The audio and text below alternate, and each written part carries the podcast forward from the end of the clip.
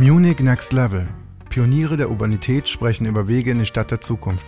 Der Podcast mit Marco Eisenack aus dem Muckbook Clubhaus. Herzlich willkommen zu einer neuen Runde Munich Next Level. Wir nehmen euch wieder mit in die Zukunft, in eine bessere Zukunft äh, unserer Stadt ähm, mit Menschen, die uns bewegen, inspirieren und unsere Stadt schon heute hoffentlich voranbringen.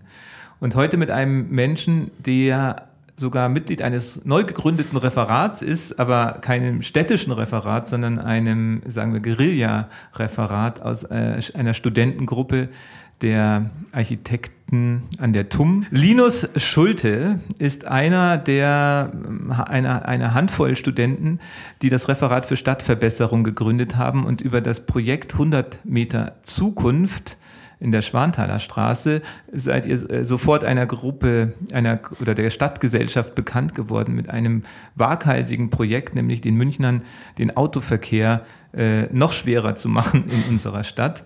Darüber wollen wir heute gerne reden, aber auch darüber, was man äh, am Lehrstuhl für Urban Design und Architekturinformatik äh, überhaupt so lernt, weil sich, glaube ich, da in den letzten Jahren auch gewaltige Dinge aufgetan haben, verändert haben, die ja dann im Endeffekt äh, unsere Zukunft in den Städten auch betreffen wird und uns hoffentlich auch Hoffnung macht, dass ähm, an den Universitäten viele Dinge vorangebracht und gelehrt werden, die zukunftsfähig sind. Also auch da ein, ein kleiner Einblick in die ähm, Studentenwelt der Architekten von morgen. Linus, ich freue mich total, dass du da bist. Ja, danke Marco für die Einladung. Und auch mal ähm, mit dem Referat für Stadtverbesserung ein neuer Akteur in dieser Stadt am Start ist und auf dem Marktplatz der Möglichkeiten mitspielt und zeigt, was man alles machen kann. Da ich ja sonst in dem Podcast bisher immer nur alte Bekannte begrüßt habe, endlich mal hier jemand, den ich auch neu kennenlerne und gespannt bin, ähm, was dich antreibt, was dich umtreibt, wo du hin willst. Und äh, apropos, wo du hin willst, können wir vielleicht auch gleich mit der Frage starten, äh, wenn wir jetzt dich ins Jahr 2030 beamen und du nochmal zurückdenkst an die zehn Jahre, die du bis dahin erlebt haben wirst, ähm, hier in München stehst und um dich blickst. Was wirst du bis dahin wohl erlebt haben, gesehen haben? 2030, ich würde mich tatsächlich direkt in das Jahr beamen und vielleicht eher ähm, beschreiben, was ich da sehe, wie die Stadt aussieht, als zurückzublicken. Ich denke, 2030 ist München auf jeden Fall wesentlich lebendiger. Es ist viel mehr los in den Straßen. Aber noch mehr los in den Straßen. Noch mehr los in den Straßen, genau. aber, aber nicht unbedingt Autoverkehr. Nicht unbedingt, genau, nicht unbedingt in äh, Hinsicht von Verkehr, Autoverkehr, sondern es sind einfach mehr Menschen auf der Straße. Ich glaube, dass, der, dass es neuen Platz in den Straßen gibt dafür, dass Menschen den Menschen nutzen können, wie sie, wie sie es wollen. Also ich denke, es werden die ähm, Anwohner an den Straßen, jetzt vor allem voran die Ladenbesitzer und äh, Restaurantbetreiber, werden den in den letzten Jahren neu gewonnenen Raum für sich beanspruchen und das, und das nicht in Form von den temporären Schanigärten, sondern ähm, ganz spezifisch für sich, aber auch ähm, alle, alle Bewohnerinnen selbst, die rausgehen und den öffentlichen Raum nutzen als ihre ganz eigene Terrasse oder als Spielplatz oder ähm, einfach als Kommunikationsbereich, äh, wie sie, wie sie es wollen. Als Kunstgalerie für Ausstellungen. Es wird einfach, es wird lebendiger, es wird mehr, der öffentliche Raum wird viel mehr wertgeschätzt und auch genutzt. Schöne Vision und ähm, können sich sicher auch viele Menschen gut vorstellen. Gerade durch die Schanigärten äh, in der Corona-Zeit haben wir gesehen, wie viel Platz plötzlich entstehen kann, wenn da ein Auto weniger an der Oberfläche steht äh, oder zwei äh, und dann plötzlich 20 Leute da sitzen können, wo sonst zwei Autos stehen. Ich glaube, das war auch so ein bisschen der Anlass für das Projekt, von dem ich gerade schon gesprochen habe, in der Schwanthaler Straße, dass ihr euch dachtet, ähm, man kann dadurch, dass man eine Straße zur Fußgängerzone macht, ähm, natürlich da viel im öffentlichen Raum an Qualitäten gewinnen aber auch die Frage, wohin mit den, äh, müssen wirklich Autos an der Oberfläche stehen. In deiner Vision jetzt ja war das, glaube ich, auch so, ist das ein Kernelement. Vielleicht bringen wir die Autos weg von der Oberfläche. Wie, äh, welches Potenzial siehst du da für München? Weil die müssen ja auch irgendwo hin, diese Autos. Wie habt ihr das gelöst in der Schwanthaler Straße mit, eurer, mit eurem Projekt? Ja, in allem voran haben wir ähm, uns schon lange mit der autofreien Stadt an sich, im universitären Kontext haben wir uns ganz lange schon mit der autofreien Stadt beschäftigt ähm, und haben da ein Konzept entwickelt, das ist jetzt, ich glaube, das haben jetzt auch schon viele Leute in der Stadt gesehen, äh, das hieß Take Back Schwani und ähm, da haben wir uns wirklich mit dem Viertel hier von der, vom südlichen Bahnhofsviertel, wo wir jetzt gerade sind, äh, bis äh, hoch äh, nach Westend ähm, auseinandergesetzt, welche Potenziale stecken hier drin und äh, wie kann dieser Stadtraum ganz konkret äh, ohne Autos funktionieren. Und am Ende haben wir dann uns da so reingesteigert, dass wir das nicht einfach so als ähm, Semesterprojekt stehen lassen wollten, sondern tatsächlich umsetzen und wollten einfach mal gucken, wie weit wir dann eigentlich kommen in der Stadt. Also was können wir als Studierende, die nicht in irgendwelchen äh, Bezirksausschüssen oder im Stadtrat sitzen, äh, machen, um tatsächlich die Stadt zu verändern. Und ähm, ich glaube, wir haben ganz schnell gemerkt, dass es gar nicht unser, unser Ziel ist, unbedingt die autofreie Stadt zu erzwingen, sondern vor allen Dingen diesen Stadtraum, den wir und den wir visualisiert haben, ähm, umzusetzen. Also ich glaube, dass, dass, der, dass man erste Schritte auch schon machen kann, ohne die Autos komplett zu verbieten oder ähm, den Leuten ähm, ihre Möglichkeiten zu nehmen. Also die Möglichkeit, einfach frei zu entscheiden, ob man jetzt mit dem Auto fährt oder mit dem Fahrrad, sondern vielmehr ähm, einen Weg zu finden, ähm, jedem die Möglichkeiten zu geben, öffentlichen Raum zu nutzen. Und da gibt es eben schon Ansätze, wie die, die Autos erstmal von der, von der Straße als stehendes Objekt zu nehmen. Es gibt, äh, die, die, die Straßen stehen gerade voll mit parkenden Autos. Ähm, ich würde sogar sagen, die Autos ich würde so weit, so weit gehen und sagen, die Autos sind eigentlich fast eine unüberwindbare Mauer zum Teil ähm, in den Straßen. Also die eine Straßenseite hat mit der anderen fast nichts mehr zu tun. Und allein wenn man den Runenverkehr schon rausnimmt, ähm, kann eine Straße schon ein sehr wertvoller öffentlicher Raum werden. Und da gibt es ja auch gibt, äh, Studien, wie dass die Fahrzeuge in Wirklichkeit Stehzeuge sind, wie, genau. wie selten sie bewegt werden. Habt genau. ihr da auch meine, aktuelle Zahlen dazu? Ähm, ja, es sind da, da gibt es verschiedene Zahlen. Also es gibt natürlich bei Studien ist ja immer so, wer die Studie gemacht hat, äh, dementsprechend, äh, dementsprechend annähernd ist das Ergebnis. Ähm, aber ähm, was, was man sagen kann, Autos stehen sehr viel rum. Also ich, ich, das, das klassische Beispiel, jemand hat ein Auto, um damit zur Arbeit zu fahren. Ähm, und das, er braucht eine halbe Stunde hin und eine halbe Stunde zurück.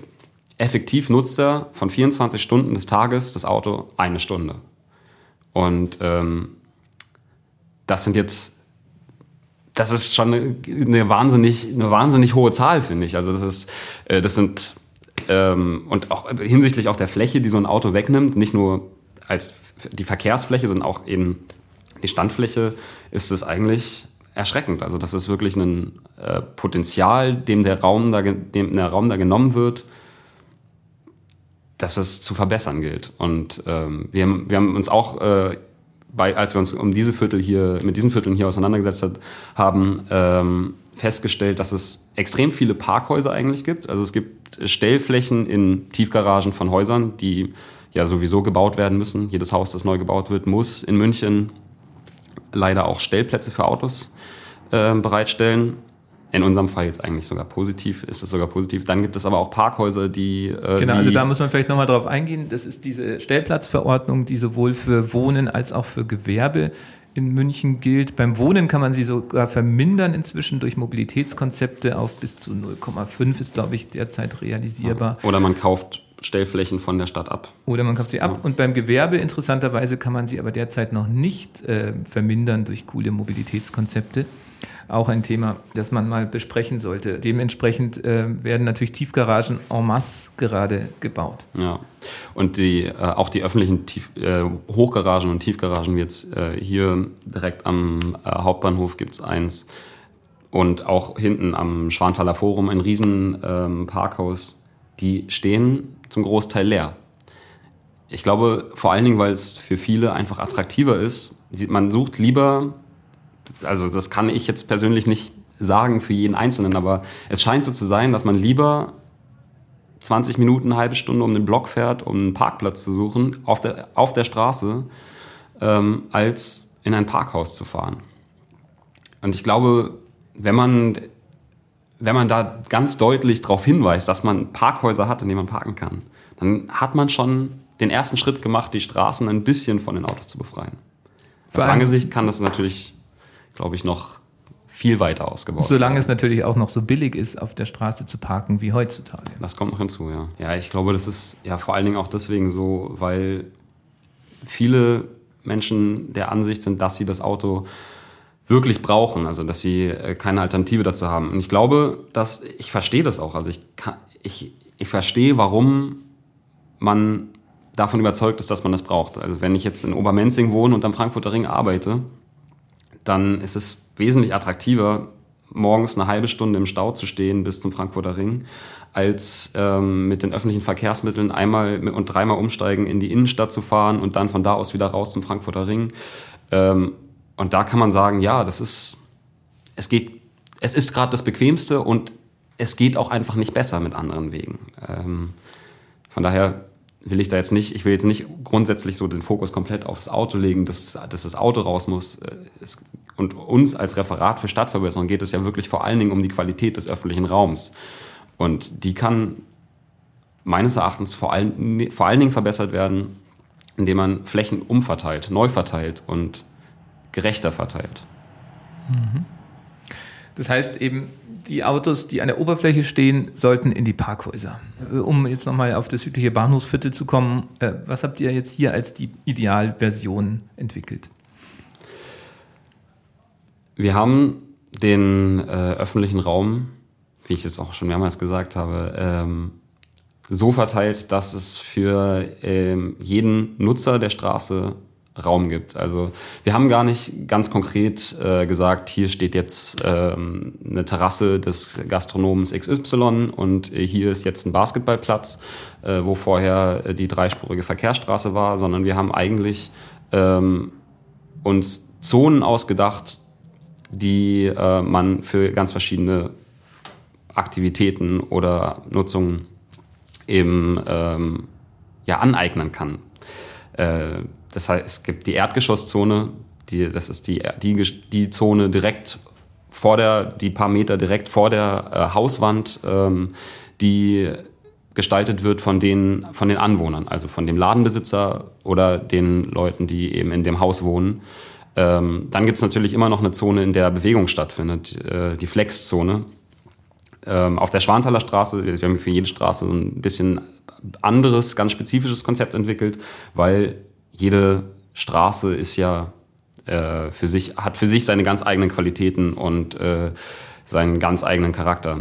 Äh, bei der Schwanthaler Straße ist es so, besonders hier vorne, es gibt wahnsinnig viele Läden und die Schwanthaler Straße ist eine große Verkehrsachse. Und ich glaube, dass man von der Straße auch nicht die Funktion äh, nehmen kann, von A nach B zu kommen. Es wird immer, die Bewegung in der Stadt wird es immer geben. Das heißt, es gibt eben auch noch diesen, diese, dieses Bewegungsfeld. Und in, der, und in dieser Flexzone auf der Schwanthaler Straße wäre es so, dass sich die Verkehrsteilnehmer begegnen, äh, also Fahrradfahrer sowohl als auch, äh, sowohl als auch äh, mit, den, ähm, mit dem Lieferverkehr oder Krankenwagen, die eventuell auch durchfahren müssen.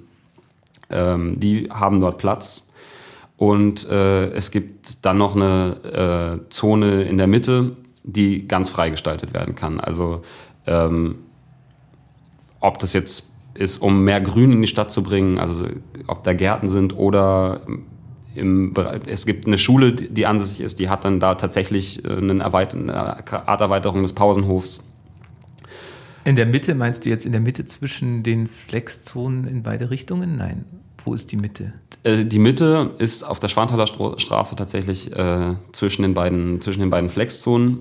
Allerdings muss ich noch dazu sagen, die Schwanthaler Straße war halt so unsere ganz besondere Quartiersstraße.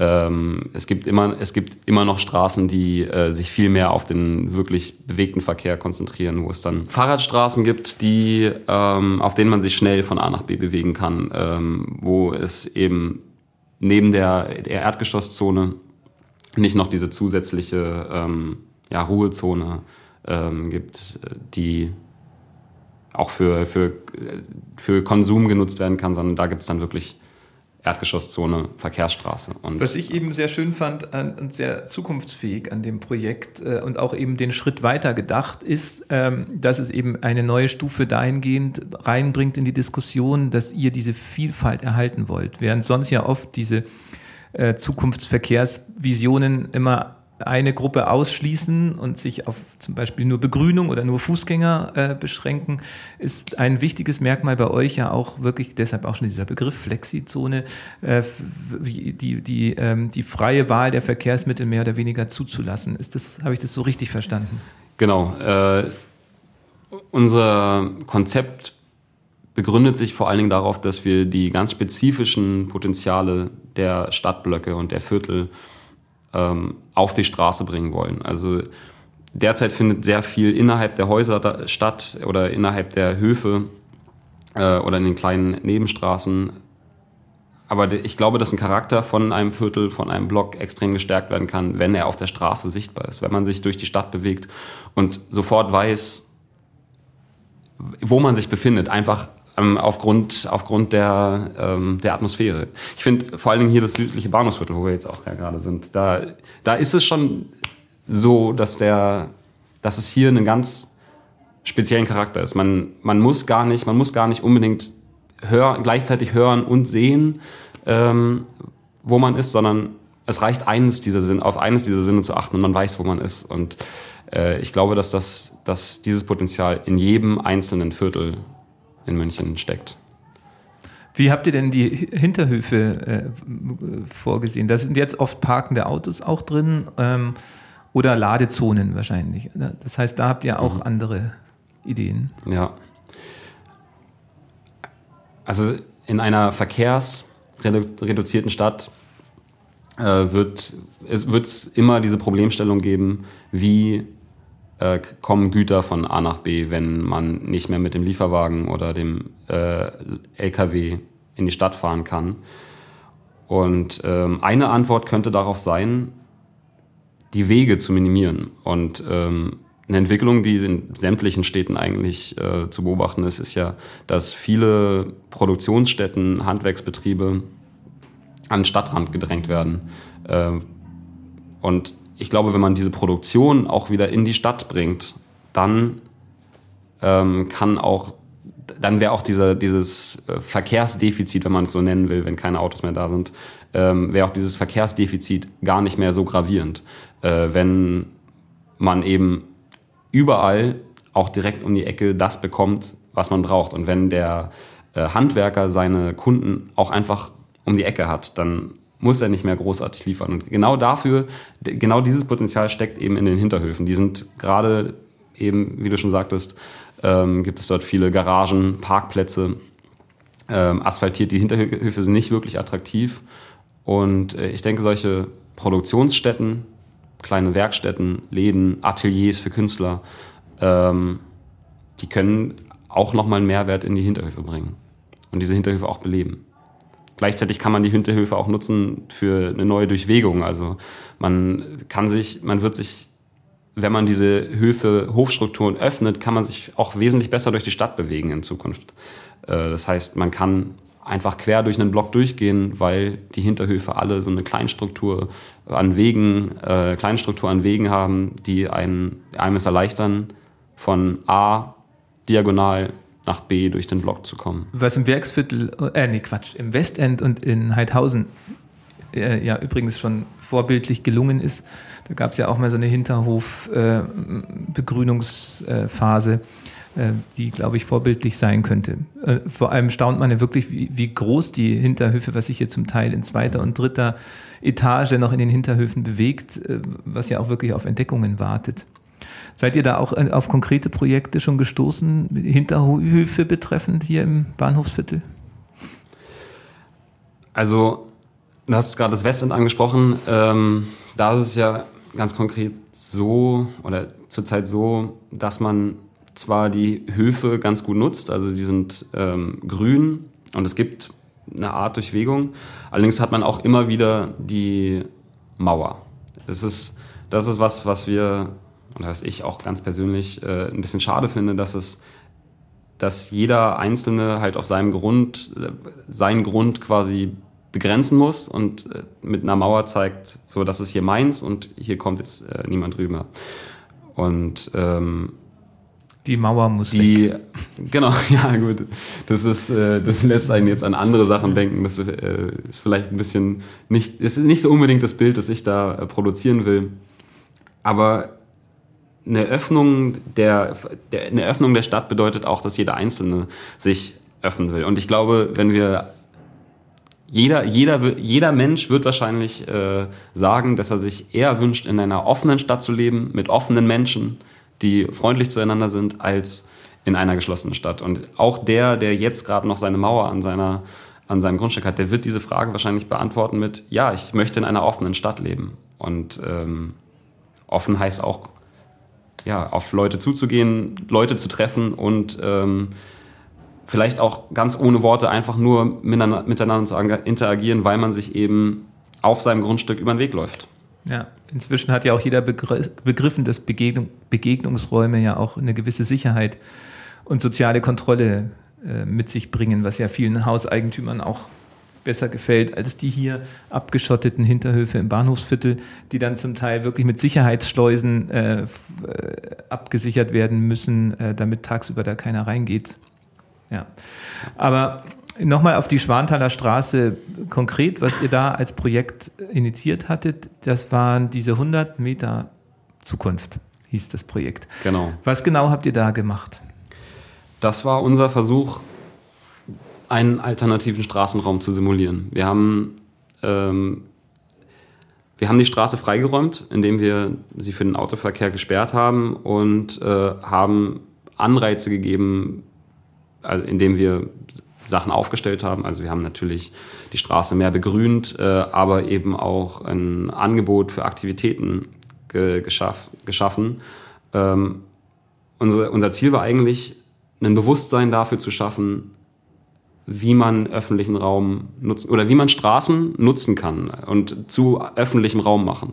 Es ist, jede Straße ist zwar im Prinzip schon öffentlicher Raum, aber sie wird die meisten Straßen werden nicht tatsächlich als öffentlicher Raum genutzt und vielleicht auch nicht unbedingt als öffentlicher Raum gesehen von vielen.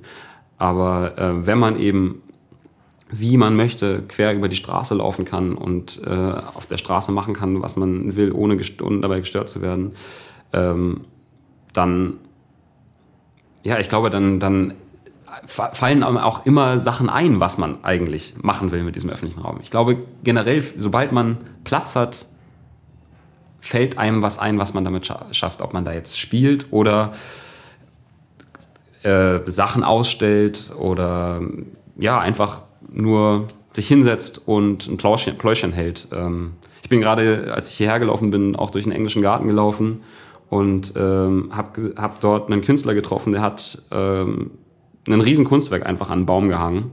Und ähm, so einfach den öffentlichen Raum für sich schon angeeignet. Und das fand ich, das fand ich total schön. Also ich glaube, dass dieser Raum, den man den Menschen gibt, immer genutzt wird. Und das Thema Fußgänger und äh, Flanieren ein wichtiger Antreiber für ja. belebten Raum ist, oder? Bei dem Aktionstag hat man auch gesehen, dass die, äh, die Straße, der Bereich der Straße, den wir gar nicht mehr gesperrt hatten, aber halt schon extrem autoreduziert war, wo eigentlich kein Auto mehr gefahren ist, weil wir ja davor schon alles dicht gemacht haben, auch direkt angenommen wurde. Die Leute sind von unserem Aktionstag weggelaufen und weiterhin auf der Straße geblieben und haben diese Straße einfach für sich genutzt. Und das fand ich, das fand ich total schön zu sehen. Es gibt ja so Aktionen mit Corso Leopold und so auch schon lange, wo die Leopoldstraße, äh, Ludwigstraße gesperrt werden. Wie unterscheidet sich dann eure Aktion von solchen Festivals? Bei solchen Festivals wird, denke ich, also diese solche Festivals sind super schön und ich finde, ich, ich gehe zu sowas total gerne hin. Ähm, aber solche Festivals ähm, geben den Menschen immer schon einen, einen ganz klaren Anreiz, wie sie die Straße nutzen. Also ob das jetzt äh, ist, weil ein Künstler dort auf der Bühne steht und man geht dorthin, um diesen Künstler zu sehen, ähm, oder es, werden, es wird Bratwurst verkauft und Bier äh, und man geht dorthin, um in geselligem Zusammensein Bratwurst und Bier zu konsumieren. Ähm, wir hatten, wir wollten mit diesem Aktionstag ja eigentlich den, auch ein bisschen den Beweis schaffen, dass man, dass, dass es gar nicht, gar nicht dieses Angebot von Konsum oder ähm, Kunst geben muss, damit der öffentliche Raum genutzt wird, sondern jeder findet seinen eigenen Weg, wie er den Raum dann letztendlich nutzt. Und deswegen haben wir an dem Aktionstag jetzt auch nicht so viel schon bereitgestellt oder groß angekündigt, hier spielt Band XY, sondern ähm, ja, eigentlich nur den, nur den Raum bereitgestellt. Eigentlich sympathisch, nicht, nicht so äh, quasi den Menschen auch äh, erwachsener genommen, äh, so, äh, nach dem Motto, man muss ihm nicht jedes alles servieren und vorkauen. Genau, es war, ja. es war auch eine Art Experiment. Und ihr habt auch Befragungen gemacht und die Menschen äh, im Umfeld der Schwanthaler dann auch so ein bisschen zu ihren Wünschen und äh, Vorstellungen befragt. Was kam da so raus? Wie, war, wie wurde das so aufgenommen, dass ihr die Parkplätze weggenommen habt? Ich muss sagen, es war zum Großteil positiv, was vielleicht auch daran liegt, dass es, dass Menschen, die zu solchen Veranstaltungen kommen, oft schon ähnlich ähnlich eingestellt sind oder solche Aktionen sowieso schon begrüßen. Aber es gab auch natürlich äh, Stimmen, die mit uns sehr kritisch darüber diskutiert haben, äh, die ähm, sich halt erstmal nicht vorstellen konnten, wohin denn mit meinem Auto. Es gab auch Leute, die sind mit dem Auto bis an die Absperrung gefahren und wollten da jetzt trotzdem durchfahren. Ähm, aber im Großen und Ganzen war das alles schon, ja, es hat jeder, jeder hat den Aktionstag, glaube ich, schon auch wertgeschätzt. Also ich glaube, auch die, die, ja, die sagen, sie brauchen ihr Auto und sie wollen weiter ein Auto fahren, fanden den Aktionstag an sich ganz schön und fanden dieses Bild, das wir damit geschaffen haben, auch ganz schön. Ähm, von daher glaube ich, dass man, dass man mit, diesem, mit dieser Art der, ähm, der ja, Werbung eigentlich für eine andere, ein Umdenken in der Stadt ähm, auch viel mehr Leute gewinnen kann. Also wie gesagt, die Leute, die haben sich denn grundsätzlich gegen, Auto, gegen ja. die autofreie Stadt sind, fanden trotzdem dieses Bild der Straße schön. Haben sich denn Stadträte oder Verwaltungsmitarbeiter, die jetzt von anderen Referaten sind mhm. als euren, ähm, bei euch gemeldet nach der Aktion? Was hatte das für einen Effekt? Ja, also wir haben vorher ja schon mit äh, verschiedenen Bezirksausschüssen Kontakt gehabt. Ähm, und ähm, auch Frau Merck hat, mit Frau Merck haben wir inzwischen geredet, die ist ähm, grundsätzlich davon begeistert, dass wir überhaupt einfach so uns Gedanken machen, wie die Stadt äh, ähm, gedacht werden kann und wie die Stadt funktionieren kann. Und äh, was vor allen Dingen in Folge des Aktionstags passiert ist, da sind Menschen auf uns zugekommen aus anderen äh, Bezirken, ähm, die auch jemand, auch Leute aus anderen Bezirksausschüssen, ähm, als auch aus anderen Städten, zum Beispiel äh, aus Fürstenfeldbruck, die äh, auf uns zugekommen sind und gefragt haben, können wir das nicht auch bei uns machen? Ähm, das ist eine total schöne Aktion und äh, wir, ja, wir kämpfen schon ganz lange dafür, dass sich hier oder da an der, dem Ort was ändert. Und ähm, mit diesem Aktionstag kann man das ja mal testen und schauen, schauen wie, wie, die Leute das, wie die Leute das annehmen. Also ich denke, da wird es in Zukunft auch noch ähm, weitere solche Aktionen geben. Gibt es aber ja auch durchaus die Diskussion, ähm, ein berühmter Stadtforscher oder Verkehrsplaner hatte doch kürzlich erst sich darüber aufgeregt, dass diese Test, Verkehrstests von Testfußgängerzonen und Testverkehrsberuhigten Bereichen eigentlich der falsche Weg sind, weil ähm, die Menschen vielleicht auch einen gewissen Schmerz einfach mal erleben müssen, wenn man die Dinge einfach tut, ähm, um dann durch da durchzugehen und am Schluss zu sehen, äh, dass es irgendwie gut wird. Ja, also dass viele Dinge vielleicht auch einfach ja. erstmal gar nicht gut äh, gewisse Nachteile mit sich bringen, wie jetzt eine äh, Verkehrsverlangsamung oder eine Sperrung und erst über die Jahre ihr Potenzial entwickeln. Da steht ihr eigentlich so ein bisschen dagegen, weil ihr wollt quasi mit einem kurzen Test schon überzeugen, dass es besser wird. Ja, also wir machen es einmal mit solchen kurzen Tests, beziehungsweise jetzt haben wir einen Test gemacht, ich will jetzt auch nicht äh, übertreiben, aber ähm, ich denke, dass, dass man, man kann nicht von Anfang an irgendwas verteufeln, das so ja noch nie eingetreten ist. Also wenn man sagt, es wird nicht funktionieren ohne Autos, dann frage ich, aber woher, woher wisst ihr das? Also ich glaube, jeder Mensch wird immer irgendwie einen Weg finden, ähm, das zu machen, worauf er Lust hat um, und auch von A nach B zu kommen, auch ohne ein Auto. Ähm, aber ob das jetzt tatsächlich so schlimm ist, wie die einen oder anderen Menschen vielleicht erstmal glauben, das kann man nur sehen, wenn man es tatsächlich testet. Also wir sind auch, was wir uns auch so ein bisschen wünschen, ist, dass es in München eine, eine Art Modellquartier gibt, in der eben genau das getestet wird, wo für lang, auf lange Sicht und nicht nur für einen Tag, für ein paar Stunden, sondern auf lange Sicht ähm, probiert wird, wie eine Stadt funktionieren kann und wie Menschen eine Stadt annehmen, in der eben weniger Autoverkehr ist oder in der, ich will gar nicht so viel mich auf den Autoverkehr konzentrieren, wo der öffentliche Raum einfach ganz grenzenlos zur Verfügung steht. Und ähm, ich glaube, vor allen Dingen München hat dann ein, hat da sehr großes Potenzial. München ist eine nicht allzu große Stadt, also mit 1,5 Millionen, zwar schon die äh, drittgrößte Stadt in Deutschland, aber ähm, doch nicht so groß, als würde man nicht auch sehr einfach mit dem Fahrrad oder zu Fuß von A nach B kommen. Und äh, der, gleichzeitig ist München wirtschaftlich stark. Also es ist auch so, dass ich, dass ich München wahrscheinlich am ehesten von den, äh, von den deutschen Großstädten eine, einen, solchen, so einen radikalen Wandel sogar leisten kann.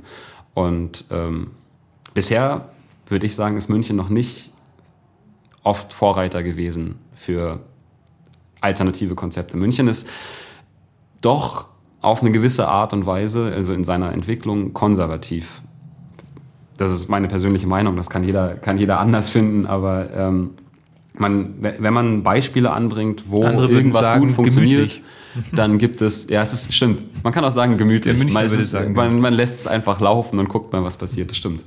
Aber wenn man oft, wenn man über alternative Konzepte redet, dann redet man oft über Kopenhagen, wo es einen radikalen äh, Umbau ging im Sinne von zur eigentlich fast fahrradgerechten Stadt. Da kann man jetzt auch fragen, sich fragen, ob das besser ist als die autogerechte Stadt.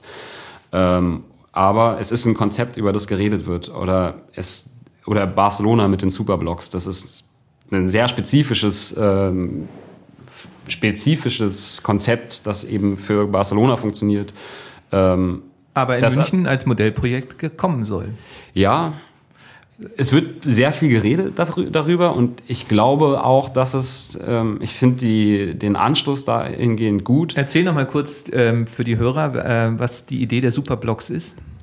Also bei den Superblocks werden ähm, gibt es immer, immer noch weiter den Autoverkehr. Es werden aber immer mehrere Stadtblöcke zusammengefasst äh, und der Autoverkehr wird, da, wird darum geleitet. Und das, man kommt eigentlich man kann nicht mehr durch, diesen, durch diese Struktur an, in Barcelona sind es neun Blöcke, einfach durchfahren, sondern man kann nur reinfahren und wird wieder rausgeleitet.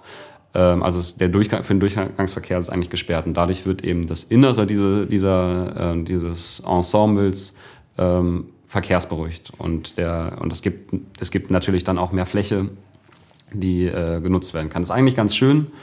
In Barcelona funktioniert es auch ja, obwohl das kann ich auch eigentlich nicht sagen, so, aber das ist, äh, ich, ich denke, für die gebaute Struktur in Barcelona ist das ein gutes Konzept. Wegen den rechtwinkligen Straßen. Wegen den sehr rechtwinkligen Straßen, ähm, aber auch die aufgrund der gebauten Struktur. Man hat äh, diese ganzen Blöcke sind ja im Prinzip so aufgebaut, es gibt ringsrum Läden äh, in den Erdgeschossen und darüber wird gewohnt. Das ist in München nicht überall so. Ähm, und äh, ja, das ist. Ich glaube, das ist, es ist ein gutes Konzept, aber für München, München braucht da sein ganz eigenes Konzept. Und auch ein sehr, für jedes Viertel, wie gesagt, spezifisch, dass das auf die Potenziale der Viertel eingeht. Toll, dass du uns so einen Einblick gegeben hast in euer, äh, wie, wie es von der Idee zur Umsetzung kam und was überhaupt äh, eigentlich noch viel mehr beachtet werden sollte im öffentlichen Raum.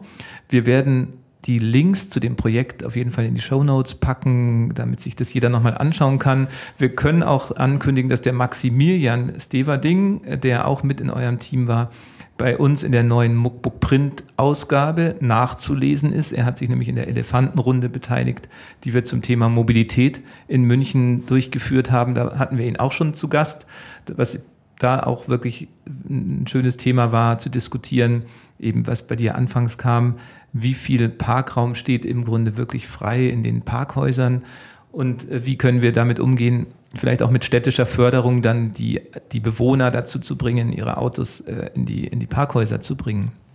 Da ist wirklich noch viel zu diskutieren. Ähm, schön, dass du den Anstoß mitgegeben hast hier im Podcast. Und vielleicht können wir da noch fragen, ähm, du hast schon gesprochen von den Herausforderungen, die ihr hattet, von Verwaltung bis Versicherung. Wenn du jetzt weiter möchtest mit deinen äh, Zielen, deinen Visionen, deinen Projekten und auch das nächste Level erreichen möchtest, welche Superpower würdest du dir denn eigentlich wünschen, um äh, schneller an dein Ziel zu kommen? Was würde dir helfen? Ich glaube, also ich hoffe, dass es eine Superpower nicht unbedingt braucht. Ich hoffe, dass wir das, ähm, dass wir auch so zu einer besseren Stadt kommen. Aber was helfen würde, glaube ich, wäre die Superkraft oder die, die ähm, magische Kraft des Swiffers mit einem Wisch einfach mal den Raum freizuräumen und ähm, den öffentlichen Raum zur Verfügung zu stellen. Für jeden Einzelnen so zu nutzen und so zu gestalten, wie er das möchte. Sein Wisch und weg. Sehr schön. Und die, ähm, die Frage, die ich gleich anschließen möchte, ist auch wieder was zum, äh, um nachhaltig an deinen Ideen dranbleiben zu können, wollen wir natürlich auch gerne wissen, was dich inspiriert, was du so liest. Ähm, was ist das wichtigste Buch ähm, in deinem Planerleben gewesen? Ähm, was empfiehlst du uns? Also ganz direkt zur Stadtentwicklung, dass ich die, was mich inspiriert hat, wie die Stadt weitergehen kann. Da gibt es verschiedene Podcasts, ähm, die sich zum Teil mit diesen Themen befassen. Ich würde sagen, also da gibt es zum Beispiel von äh, der ARD äh, den Podcast Was wäre wenn? Das ist immer von äh, Tagesschau-Korrespondenten, die beschäftigen sich mit Themen. Super empfehlenswert. Was wäre wenn die äh, Straßen zum Beispiel nur noch von Elektroautos äh, genutzt würden oder aber auch mit Themen, die sich nicht unbedingt mit Stadtentwicklung zu beschaffen. Auf jeden Fall sehr, sehr inspirierend und ist vor allen Dingen sehr, inform sehr informativ. Und ähm, dann gibt es noch ähm, es gibt das Katapult-Magazin, das ich jetzt seit einiger Zeit schon abonniert habe. die befassen sich vor allen Dingen mit ähm, Statistiken ist, ist ganz spannend, ist aber auch nicht unbedingt Stadtentwicklung. Ich glaube, was ich empfehlen würde, um Leu Leuten, die sich damit auseinandersetzen wollen, wie Stadt sich entwickeln kann, ist einfach rauszunehmen. Vor allen Dingen auch jetzt die Zeit gerade rauszugehen und jetzt die Zeit gerade nutzen, wo man eben seine Kontakte beschränken soll, ähm, für sich auch mal rauszugehen, ohne Leute zu treffen, äh, spazieren zu gehen und die Stadt, auch wenn man sie schon sehr gut kennt, zu entdecken, vielleicht aus jedem Spaziergang eine Art Abenteuer zu machen. Und ich glaube, dabei kommen einem die besten Ideen, wie man eigentlich in Zukunft leben will. Da fällt mir noch ein, es gibt gerade ja auch, auch von der ARD, beziehungsweise vom RBB ist es, glaube ich, eigentlich die Themenwoche, wie wollen wir leben. Da gibt es auch diese Woche eben ganz spannend Themen. Kann man sich auch angucken, ist vielleicht auch eine Empfehlung. Vom Sender von Linus Heimat, haben wir noch nicht erwähnt, äh, weil ein Berliner, genau. der nach München kommt, äh, nicht andersrum. Schön, dass es dir hier gefällt und du an der Weiterentwicklung unserer Stadt mitwirkst. Und ein schöner Tipp, äh, rauszugehen, auch wenn es nur zu zweit ist oder alleine in diesen Zeiten und durch die Straßen zu streunern. Wir empfehlen das südliche Bahnhofsviertel natürlich immer. Ähm, äh, hier gibt es definitiv alle zwei Meter eine neue Welt zu erleben und ähm, hoffentlich auch in anderen Stadtteilen immer öfter. Danke, Linus, dass du da warst. Wir sind gespannt, wie ihr weitermacht. Wir werden natürlich auf muckbook.de auch viel berichten über eure Aktionen und viel Glück und viel Erfolg weiterhin. Ja, vielen Dank nochmal für die Einladung. Das war ein neuer Impuls vom Munich Next Level. Wir sagen danke fürs Zuhören und hoffen, dass du für dich persönlich etwas mitgenommen hast. Der Podcast wird kuratiert vom Munich Next Level, dem Think Tank und Innovationsnetzwerk des Stadtmagazins Muckbook. Wenn du mitwirken möchtest oder mehr über das Projekt erfahren willst, findest du alle Infos im Web unter muckbook.de.